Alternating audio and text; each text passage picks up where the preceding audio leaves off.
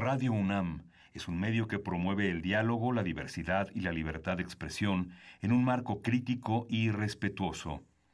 Los comentarios expresados a lo largo de su programación reflejan la opinión de quien los emite, mas no de la radiodifusora. Ingredientes para hacer la pócima de la diversión. Ancas de rana intrépida. Ratones de laboratorio. Plumas de pollo creativo. Mm, medio litro de carcajadas. Y listo. Revolvemos todo y decimos...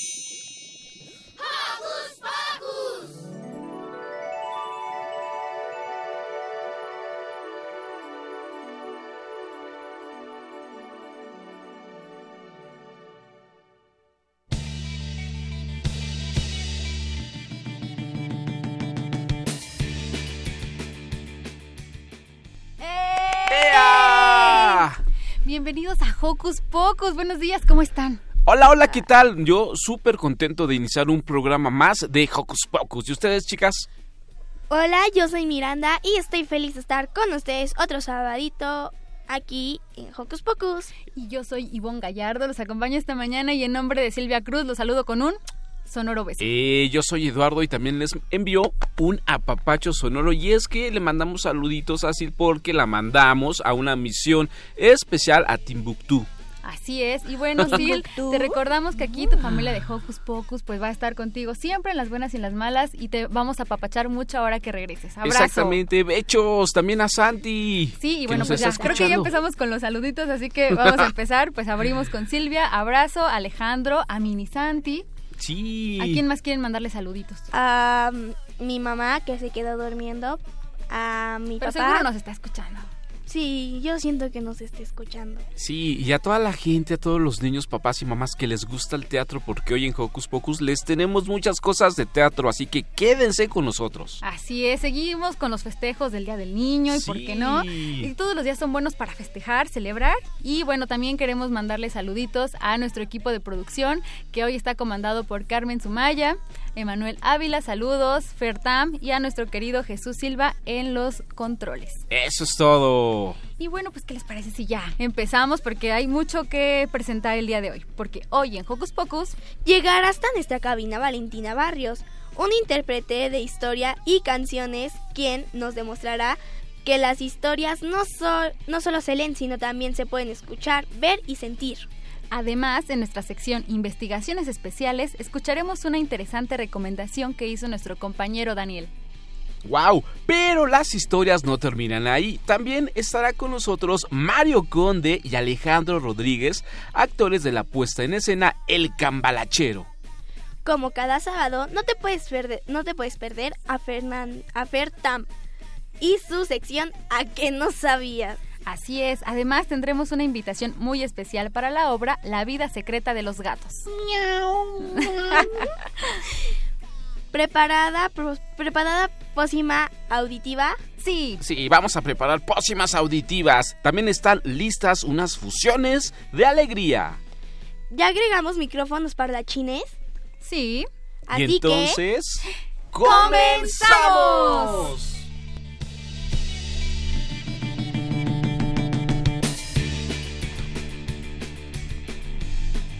Toma lo que tengas a la mano, no importa si es compu, tablet o celular, y conéctate con nosotros en nuestras redes sociales. Ya lo sabes, Facebookea con nosotros ingresando a Hocus Pocus Unam y descubre mucho más sobre tu programa favorito. Pero si lo tuyo es el Twitter, búscanos como arroba hocus pocus-unam. Pícale el corazón para poder interactuar con nosotros. Así es, y comencemos este sabadito muy musical al ritmo de Los Gorrioncitos de Kitty Plim. Tiquiticlip. Eso.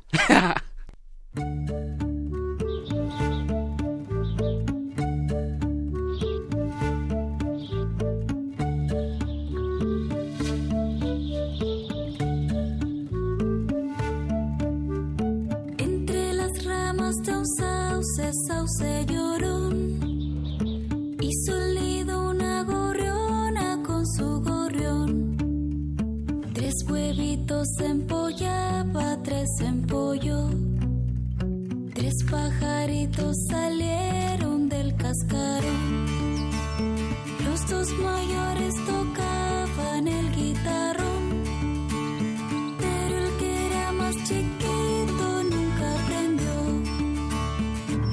Los mayores volaban de flor en flor, pero el más chiquitito no se atrevió.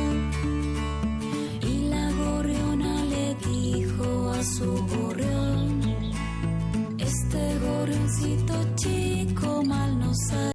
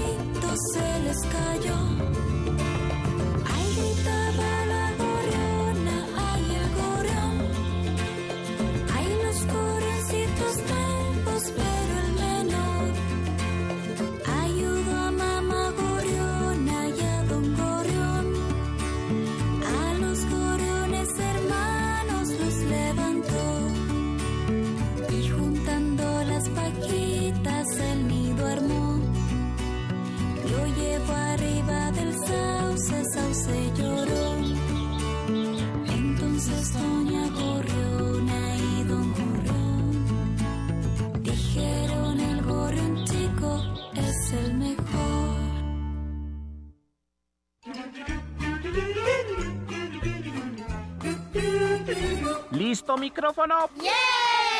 ¿Listo invitado? ¿Listas las preguntas? Tres, dos, al aire. Ahora va la entrevista. Pues ya regresamos a Hocus Pocus. Chicos, les quiero hacer una pregunta. ¿Les gustan los gatos? Sí. Demasiado los amo. Gatos, gatos y más gatos. Son pequeños seres peludos, silenciosos y escurridizos. Así es. Y estos peludos amiguitos se presentan en un espectáculo de teatro de papel.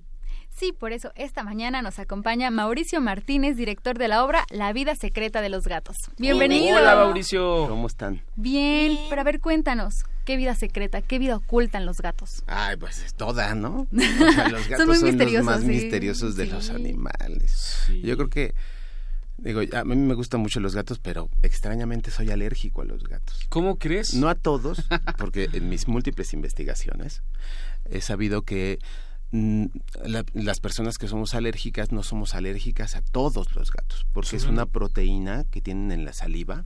Ah, Mucha gente cree que es el pelo. ajá. Así es. Y no, es una proteína que tienen en la saliva. Y entonces hay unos gatos que producen más, otros que producen menos, ¿no? Incluso, eh, y, y lo, lo que no me gusta es que están haciendo gatos hipoalergénicos, genéticamente Ah. modificados. Ay, eso ¿Cómo ya está muy raro. Está muy raro. No, entonces, bueno, hay gatos con pelo muy largo y no soy alérgico a esos, por ejemplo. Y Ah. bueno, y luego depende del humor y del, eh, del clima y de muchas otras cosas. Pero bueno, hablando ¿Del del humor de misterio- que tuyo o de los gatos? Porque los gatos son muy sensibles. Sí, también. Pero sí son de los más misteriosos de los animales. Yo creo que Sí. la ciencia nunca va a llegar a saber qué está pensando un gato. Así ¿no? es.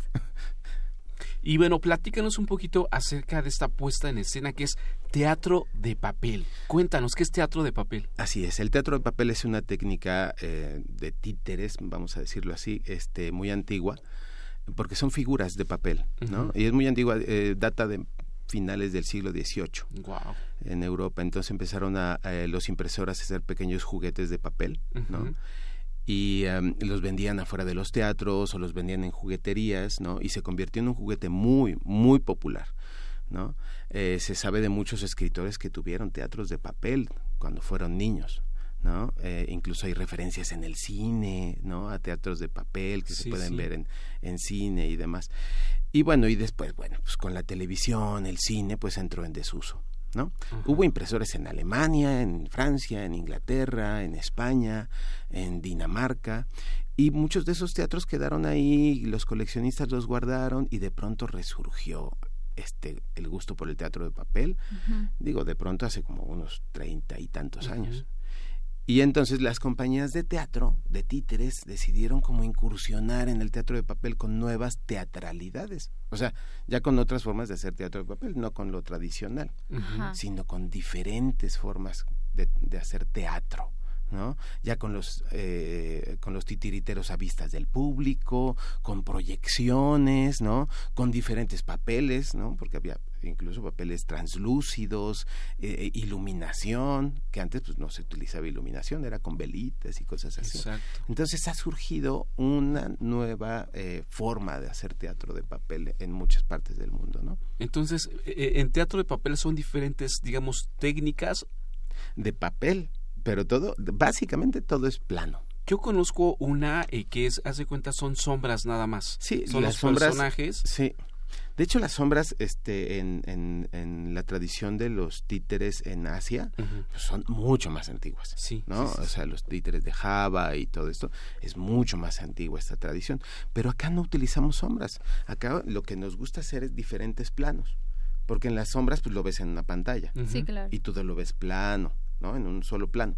Acá nos gusta utilizar distintas capas, digamos, ¿no? Entonces de pronto estamos aquí y hay uno que está atrás del otro personaje y esto le da una tridimensionalidad al asunto.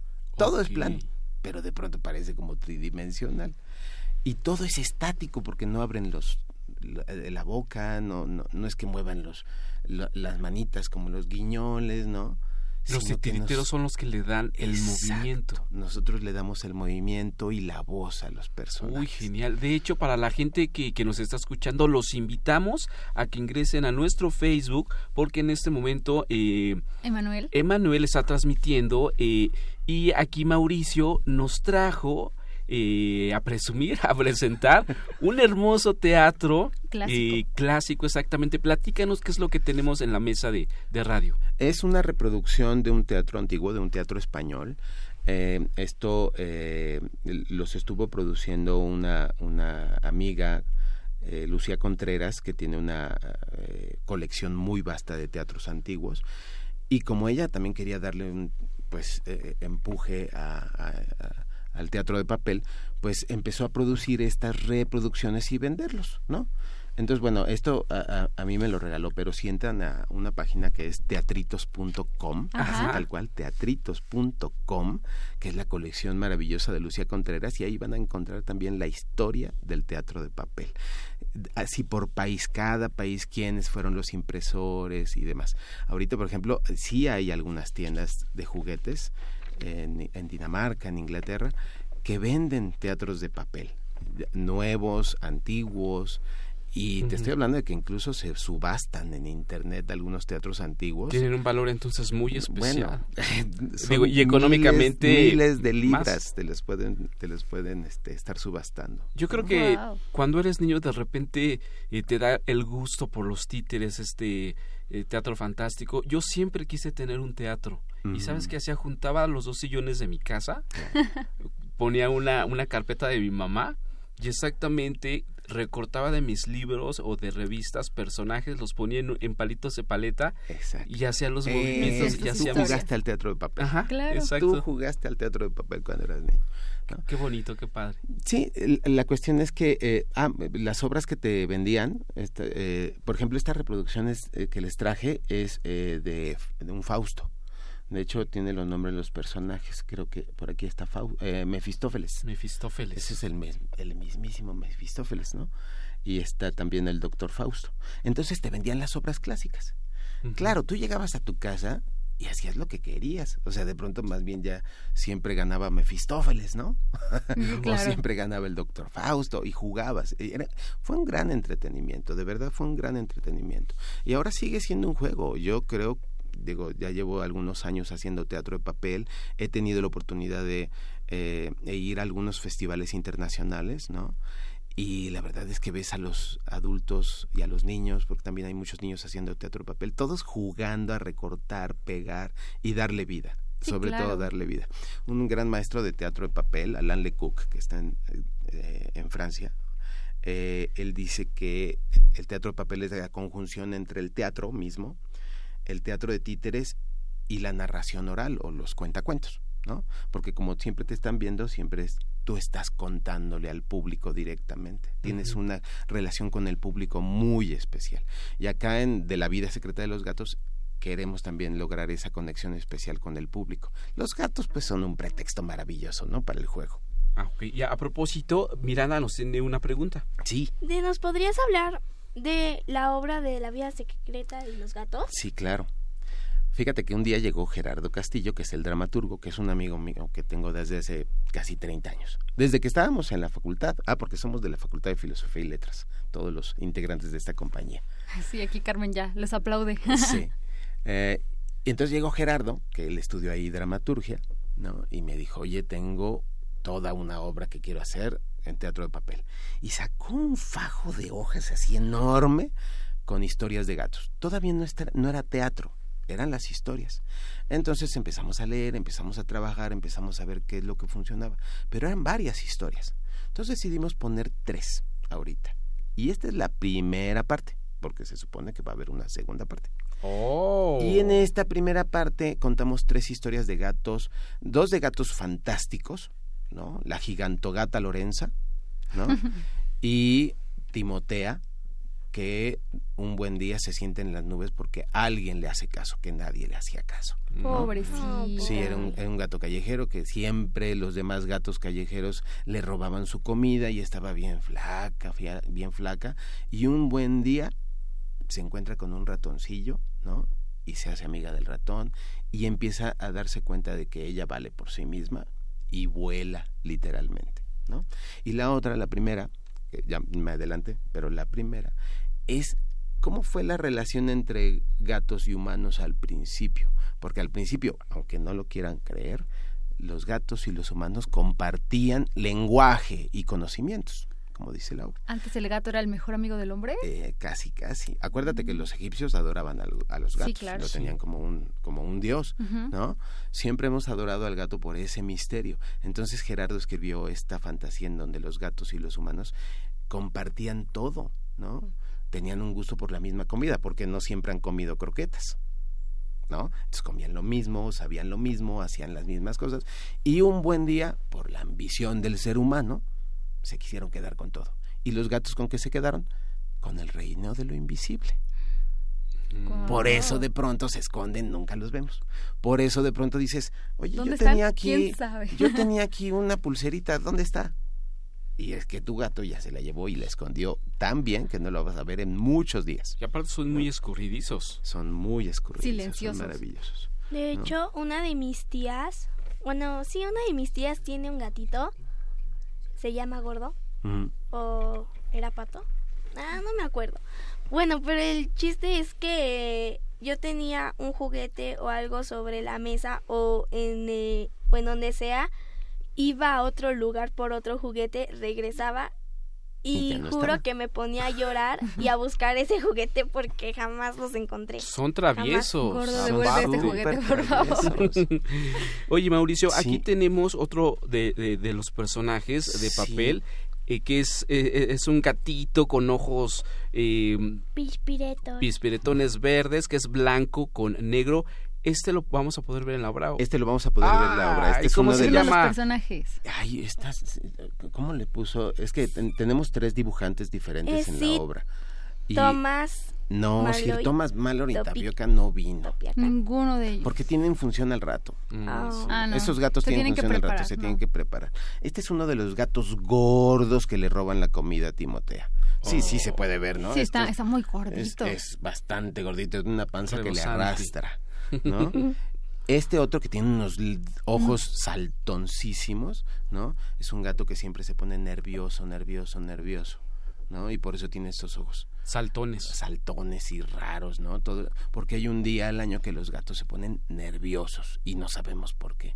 ¿No les ha pasado con los gatos que de Que la luna estás- también, ¿no? Los pone como sí, la- raros. ¿ves que Ahí sí se puede agarrar la oye? palabra lunático, porque lunático viene de la palabra luna.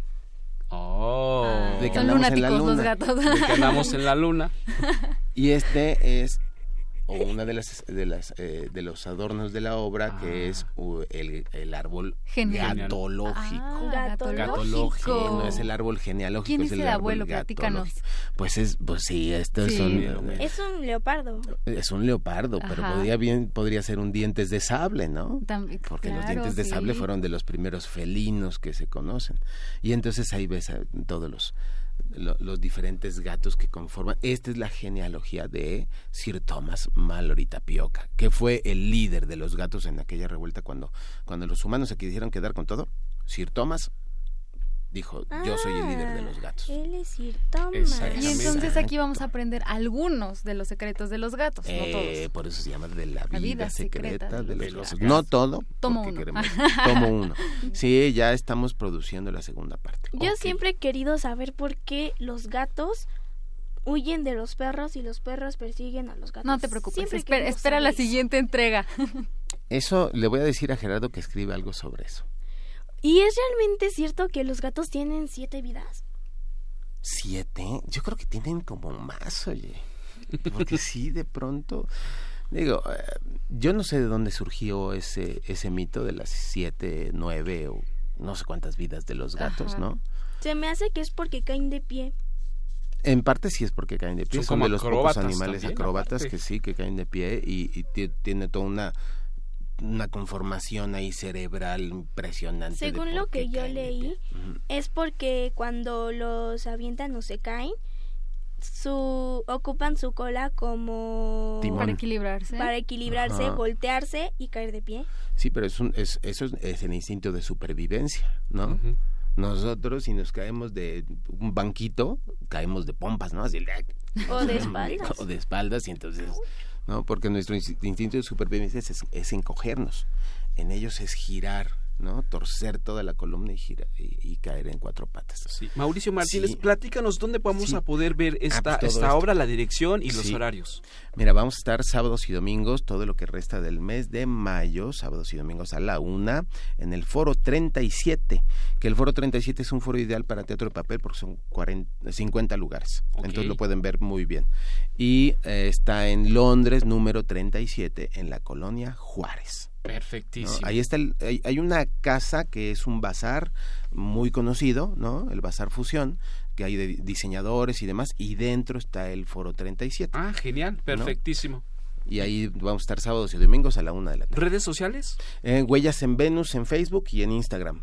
Por el, Perfecto. por el momento. Mauricio Martínez, te agradecemos tu visita. Muchísimas Muchas gracias. gracias. por acompañarnos, ya saben. Queremos regalar unos ¡Eh! pases. Y Sí, bueno. queremos regalar rápidamente eh, cinco pases de dos por uno para el día de hoy. Ok. Ya digo, levántense, vámonos. Y cinco pases dobles, eh, perdón, de dos por uno, de dos, son pases de dos por uno. Ya estoy diciendo una cosa que no. Son cinco pases de dos Estás por la uno luna como el para hoy y cinco pases para mañana. Perfectísimo. Sí, Muchas y gracias, gracias por apoyar el teatro independiente. Claro No, que sí, el teatro independiente y el teatro de papel. Nos vemos en el teatro. Así Nos vemos es. en el Y teatro. bueno, muchas Gracias. gracias. Te invitamos a escuchar una canción que quiero dedicar a mis primos, que es su cumpleaños. Vamos a escuchar el juego, no, el jugador de pelota. Eso es todo. Había un jugador de la pelota. En Veracruz no existía otro igual.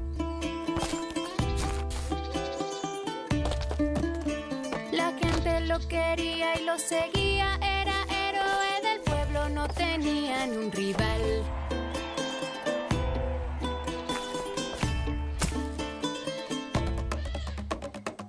Era tan valiente, habilidoso y talentoso que secreto misterioso ocultará.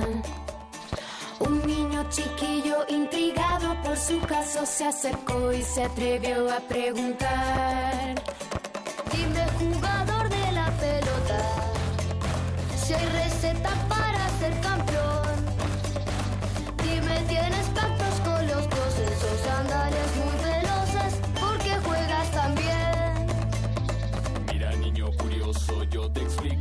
Secreto. Es por el consejo de un amigo que es muy sabio. Él es como un mago, le decimos el chamán. Mira, mientras todos se divierten, tú te tienes que esforzar y practicar. Practicar vendría siendo mi único secreto. Practicar jugando me hace un jugador. Un buen jugador de la pelota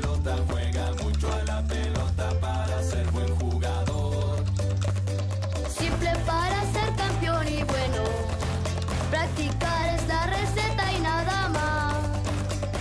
Simple para ser campeón y bueno, practicar es la receta, practicar y la la la. Alto niño siempre en la vida hay una pequeña condición, a veces mágica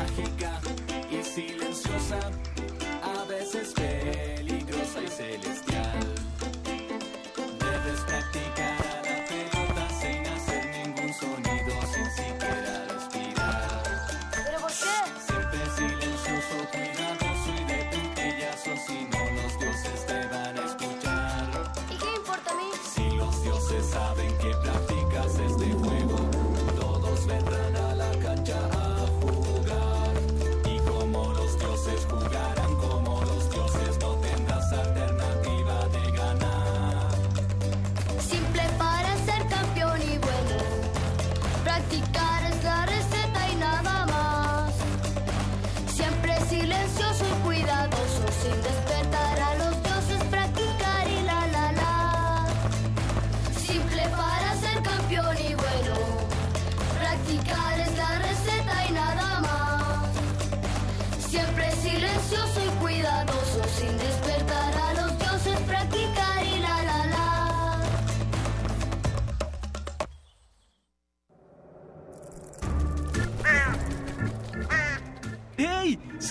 De Hocus Pocus y busca nuestras redes sociales. En Twitter somos Hocus Pocus-UNAM y en Facebook Hocus Pocus UNAM.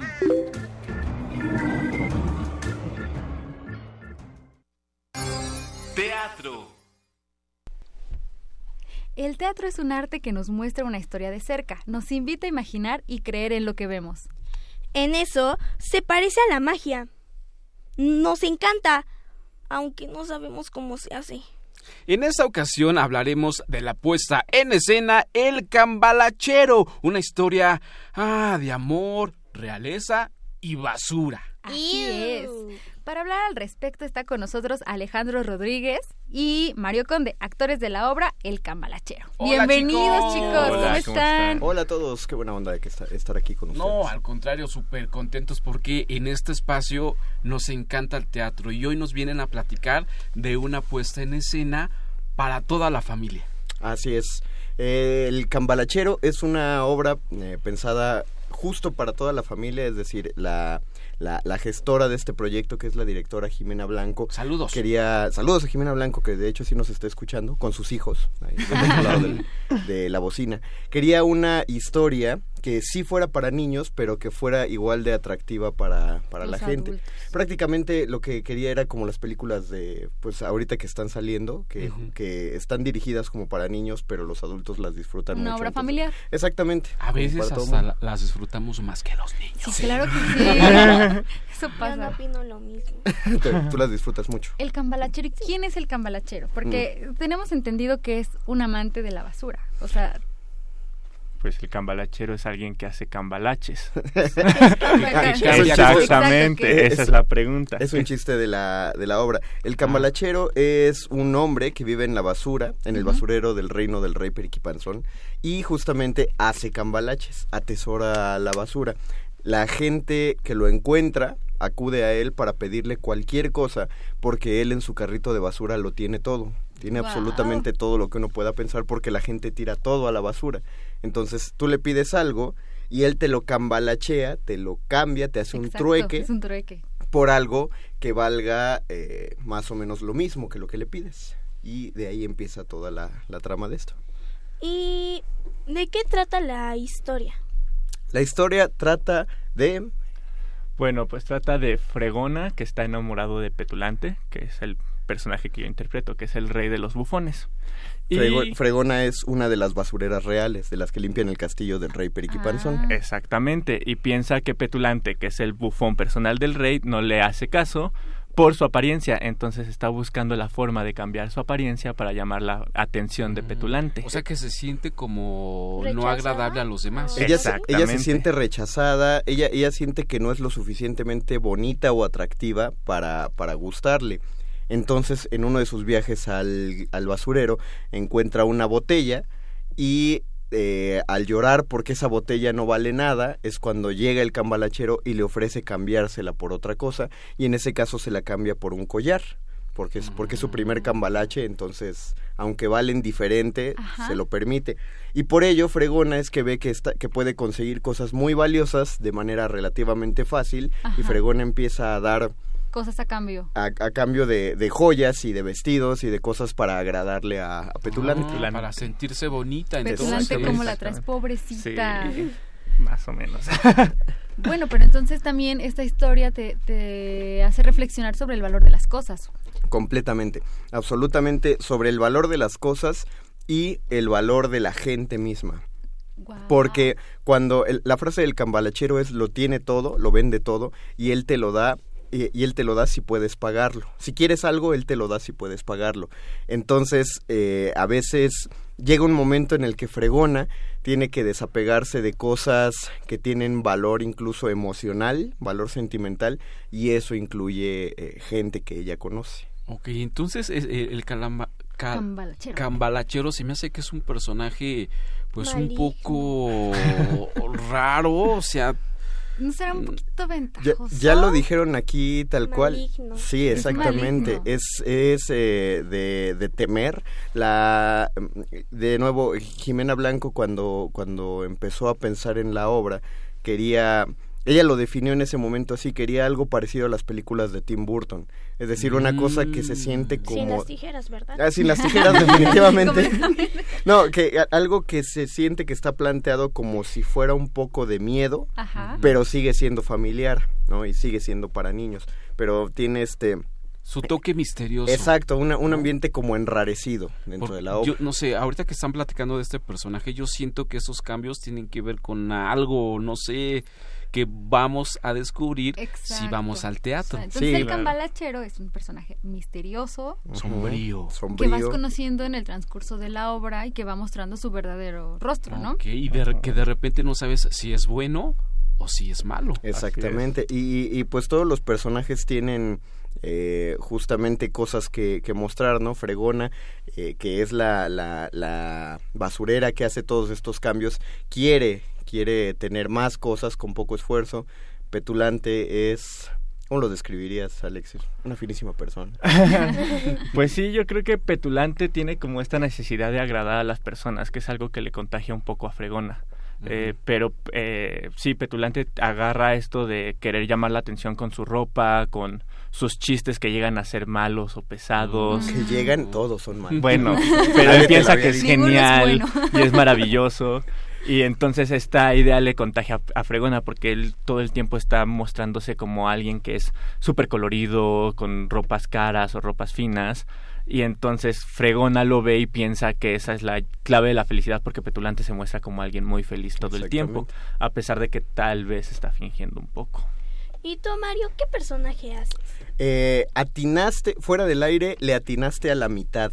Tú dijiste que era... Que era Peri... Periquín Panzón. Periquipanzón. El rey Periquipanzón no sale en la obra, pero es se, mencionado. se escucha. Ah. Habla desde fuera y entonces yo hago esa voz, pero yo soy el cambalachero dentro de la obra. Chicos, ¿y, y cuántas personas integran la producción? Los actores. Somos en total cuatro personas. Bueno, cinco contando. Bueno, cinco, ajá, sí es cierto, contando a Andrés. Andrés es el chico que nos ayuda con las cuestiones técnicas de audio, etcétera. Escenografía. Ujú, todo, todo lo, lo, Lo que nos... Ajá, exacto. Son, eh, somos Alejandro, eh, Jimena Blanco no solo dirige, también actúa. La otra actriz es Nayeli Reyes y, y un servidor. Somos Ok, yo, cuatro. yo les tengo una pregunta dulzosa. A ver. Si esta puesta en escena fuera un dulce mexicano, ¿qué dulce sería y por qué? Uh, esa A ver, a es ver. Eh, a ver, a ver, a ver. Yo pensaría en algún dulce como agridulce, tal vez. Como- Yo pero pensaría ¿cuál en una mexicano? palanqueta. En una palanqueta. Mm, No, yo siento que debe tener como algo agridulce, Sí. como bien Sí. lo Oh. Porque Este- tiene dos, o sea, momentos... Una eh, jicaleta.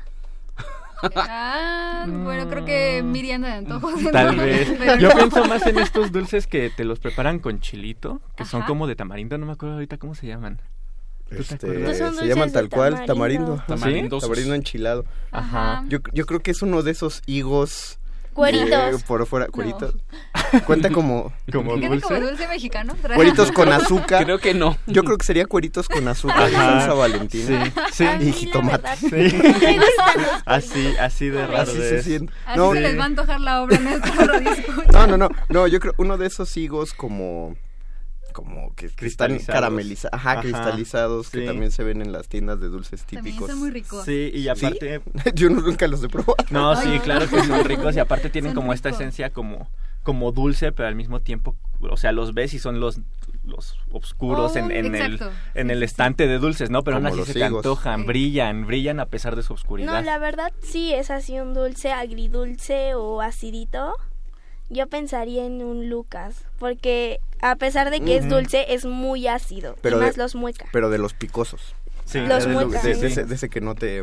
Ah, claro, los mueca. sí. Una vez sí. me Porque comí... el cambalachero es picoso. Sí, un- una vez me comí unos de esos Lucas gusano y me ardió el estómago horrible. Los que se chopean con el... Sí.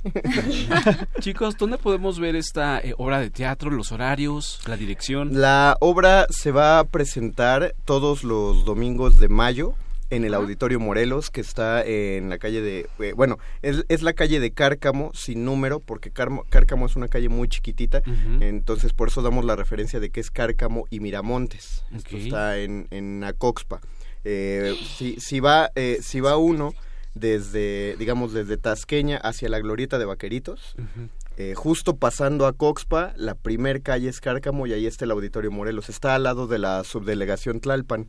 Eh, estamos todos los domingos de, de De mayo. O sea, mañana es el estreno, digamos. Eh, estrenamos el Día del Niño, o sea, el, Ah. el domingo pasado, Sí. porque fue en Serendipia Teatro, que es la compañía en la que estamos trabajando, fue el final de temporada del Principito, que Ah. estuvo presentándose en, en marzo y abril, y ah, lo unimos con el estreno El del Cambalachero, Cambalachero. se va a presentar los domingos a las 12. Si, si tenemos suficiente gente, podríamos extenderla eh, a junio, pero necesitamos, necesitamos el público en mayo. Por eso vayan. Por eso a vayan. conocernos. Vayan, vayan. Y aparte- Fregona puede conquistar el corazón de Petulante. Sí, Y aparte puede queda conseguir. súper cerquita de donde vivo. Ah, está, Sí, pues ah, entonces para toda la a ver gente del sur. muchas veces. Sí. Y a la, a la gente que, que este pues llame, que nos dice la directora que podemos regalar cinco pases dos por uno para la función de mañana. En específico, para la de mañana. Así que de Belón Ping Pong a marcar los números telefónicos que son. ¿Qué?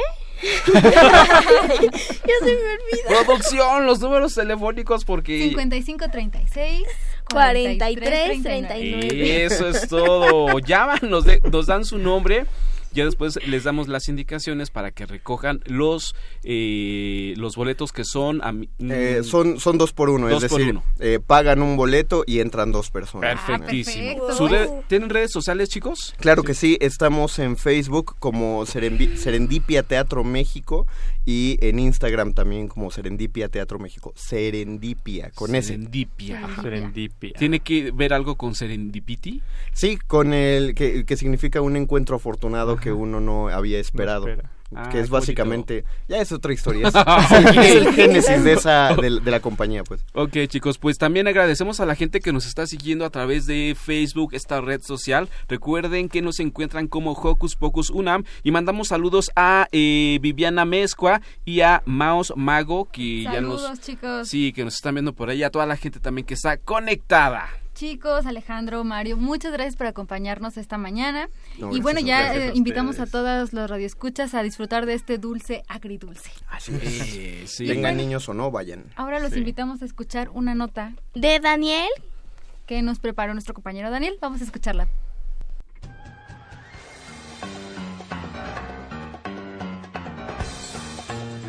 Investigaciones Especiales de Hocus Pocus presenta.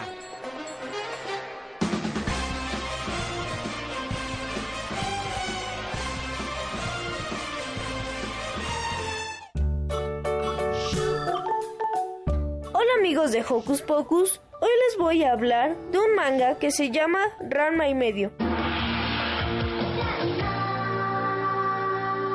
Relata la historia de un joven llamado Ranma, el cual sufre de una maldición porque mientras entrenaba kung fu con su padre en China, cayeron en unos charcos que estaban malditos y ahora cada vez que se mojan se transforman. Ranma se convierte en una mujer y su padre en un panda. Cuando Ranma conoce a su prometida, llegó a su casa con forma de mujer, causando una gran confusión entre todos. Este manga fue escrito por Rumiko Takahashi, que también es conocida por haber escrito Inuyasha. El manga toca los géneros acción, romance y comedia. Es recomendado para niños mayores de 8 años. ¿Qué aventuras afrontará Ranma y su prometida Akane junto a todos sus amigos? Descúbrelo leyendo Ranma y medio. Bueno, yo soy Daniel, reportando para Hocus Pocus y les deseo un buen día. Hasta luego.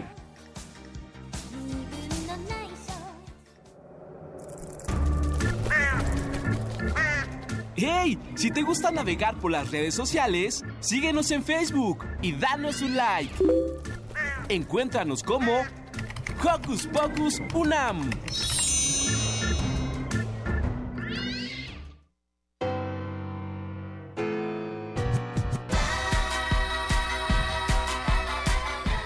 Llena tu corazón de notas musicales. Ahora va la recomendación musical.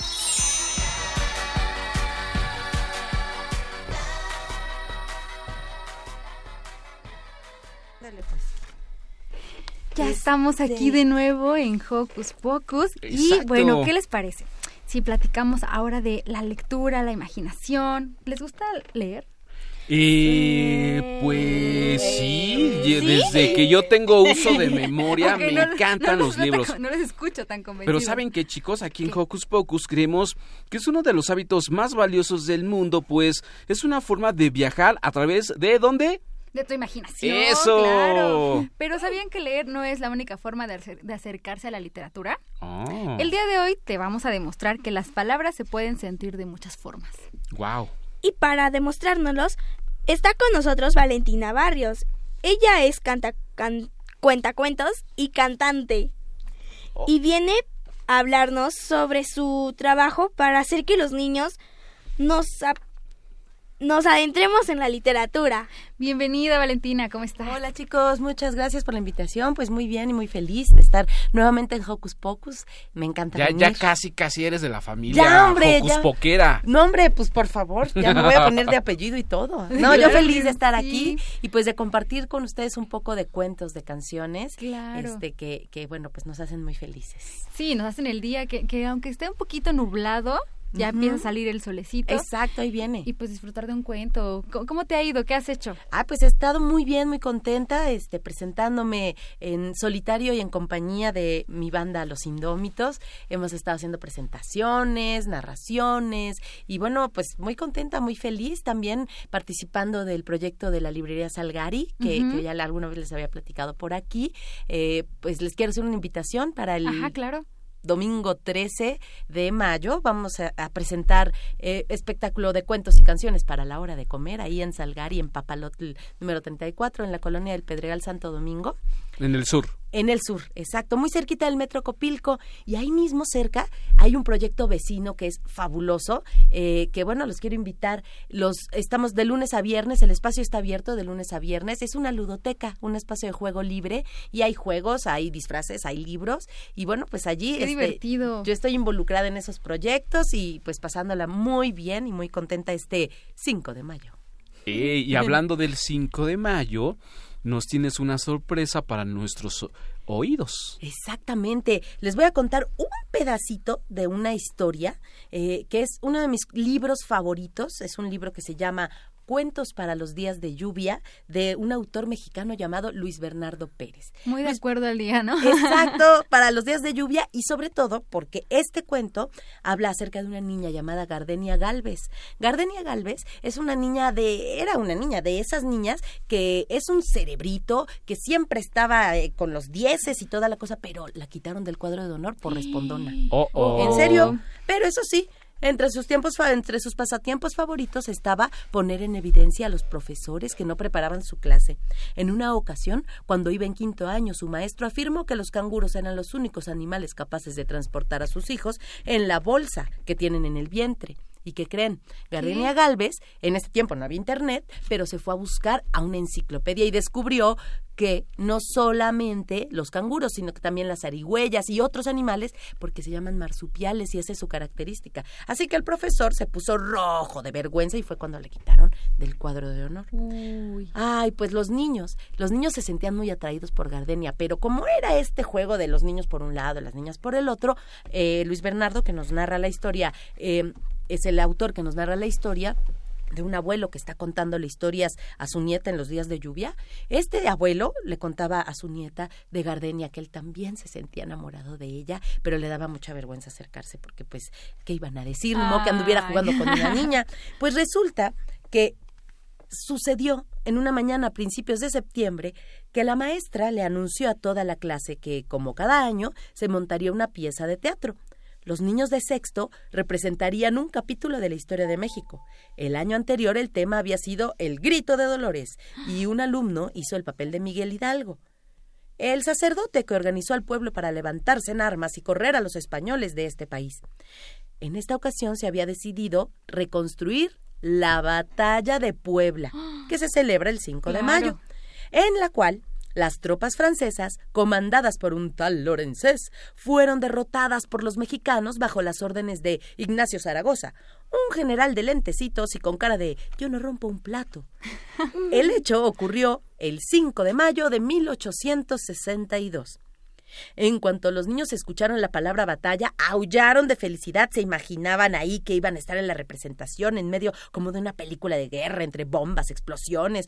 Y a las niñas, en cambio, pues no les llamó tanto la atención y bueno, el abuelo de Gardenia, el abuelo, el abuelo de la niña de esta historia que les recomiendo se acerquen a este libro, le dijo a Gardenia, le dijo a su nieta, bueno, nosotros pensamos, está muy bien que las niñas ni se entusiasmen con esto de las guerras, porque son cosas de hombres. Claro, a la hora de repartir los papeles, las niñas solamente participarían de extras. Los niños serían los los valientes, eh, los valientes que, que, irían de frente. Y entonces las niñas serían las habitantes de la ciudad de Puebla y se encerrarían aterrorizadas en sus casas al escuchar a los franceses. Más tarde, cuando terminara la batalla, saldrían a sus balcones para hacerles ojitos a los soldados mexicanos y arrojarles flores como premio a su valentía. Ah, cuando Gardenia escuchó esto, se puso de pie y protestó. No le parecía justo que a las mujeres se les hiciera un lado de esa manera. Dijo que ellas también habían sido importantes en la historia de México y enumeró algunas heroínas como José Fortis de Domínguez, Leona Vicario. Ay, pero no pudo acordarse de más hombres, de más nombres. Y, entonces los niños comenzaron a burlarse de ella. Ahí fue cuando entonces Felipe, que iba a representar a Lorences, que tenía lentecitos, se burló peor de Gardenia, se agarraron a golpes y todo iba a terminar muy mal.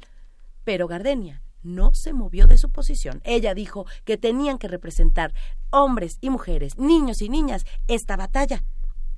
Llegaron a un acuerdo. No le dejaron inventarse un personaje misterioso que le recomendaría al general Ignacio Zaragoza eh, la, estrategia de, guerra para ganar. No, no, ¿cómo se iban a inventar por un capricho un personaje que no existía? Así que Gardenia usó una estrategia. Dijo, está bien, está bien, ya, en el fuerte de Loreto y Guadalupe estaba la esposa del general Zaragoza. Y entonces la esposa le va a recomendar que hagan por aquí, que hagan por allá. Y fue así como triunfó el ejército mexicano sobre el ejército francés. Bueno, el abuelo de esta historia le cuenta a su nieta mmm, que después de salir de la escuela nunca más volvió a ver a los compañeros, menos a Gardenia. Sin embargo, hace unos días vio a un grupo de manifestantes en un noticiario de televisión eran muchas mujeres que agitaban pancartas.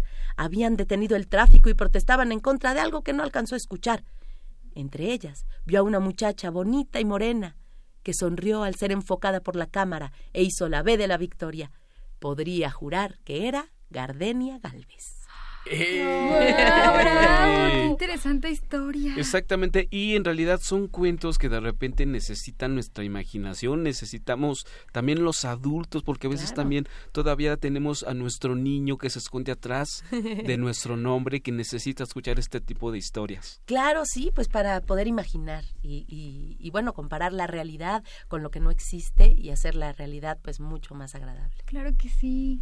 Qué padre. Y que queremos mandar saluditos eh, a la gente de Facebook que nos está viendo, a Bob, Mo- Bob Montes, que ya, ya estuvo con Bob nosotros, Montes! a Hilda eh, Crote Franco y a Viviana Amezcua. ¡Saludos! Saludos, chicos. saludos a la familia y a los amigos. Miri, ¿qué tal te pareció la historia que nos acaba de contar Valentina? Interesante, muy interesante.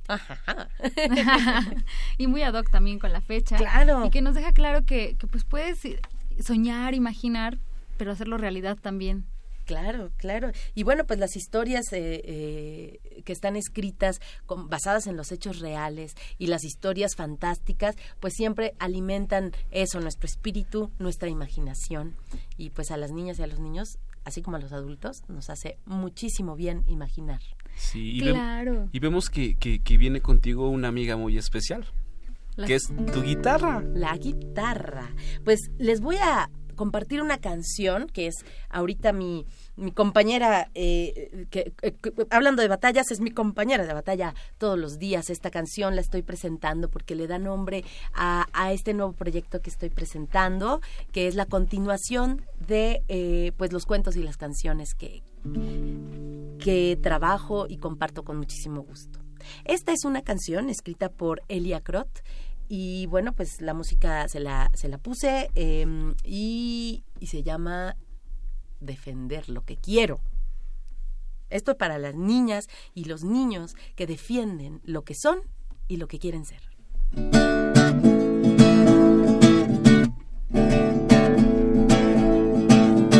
Un niño pensaba, una niña decía, una niña pensaba, un niño decía, que seré de grande, que haré en la vida, que seré de grande, que haré en la vida. Y mientras llegaba el día decisivo, y mientras llegaba el día decisivo, pensaron lo que harían durante el camino, pensaron lo que harían durante el camino. Defender lo que quiero y tengo razón. Defender lo que quiero con el corazón. Defender lo que quiero y tengo razón. Defender lo que quiero, esa es mi labor.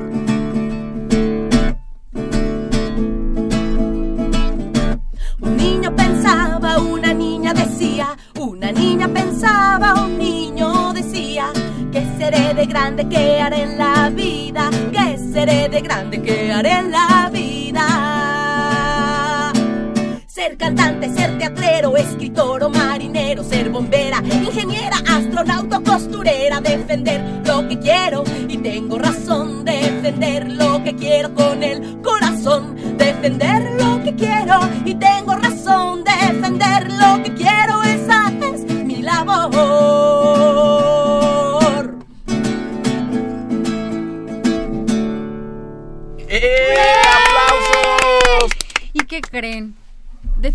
lo que queremos, pero ya se terminó el programa y nos quedamos con esa frase tan bonita.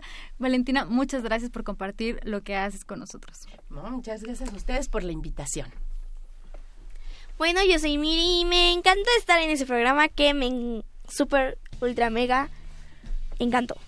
Yo soy Eduardo Cadena, saludos a Lorena Olivares, Hilda Crot y Viviana Mezcua por sus mensajes y saluditos. Bueno, yo soy Fretam, solo vine a despedirme chicos, gracias por todo y que hayan disfrutado del programa. Agradecemos al equipo de producción, les mandamos un apapacho sonoro y nos escuchamos el próximo sábado. Gracias, chicos. Adiós. Los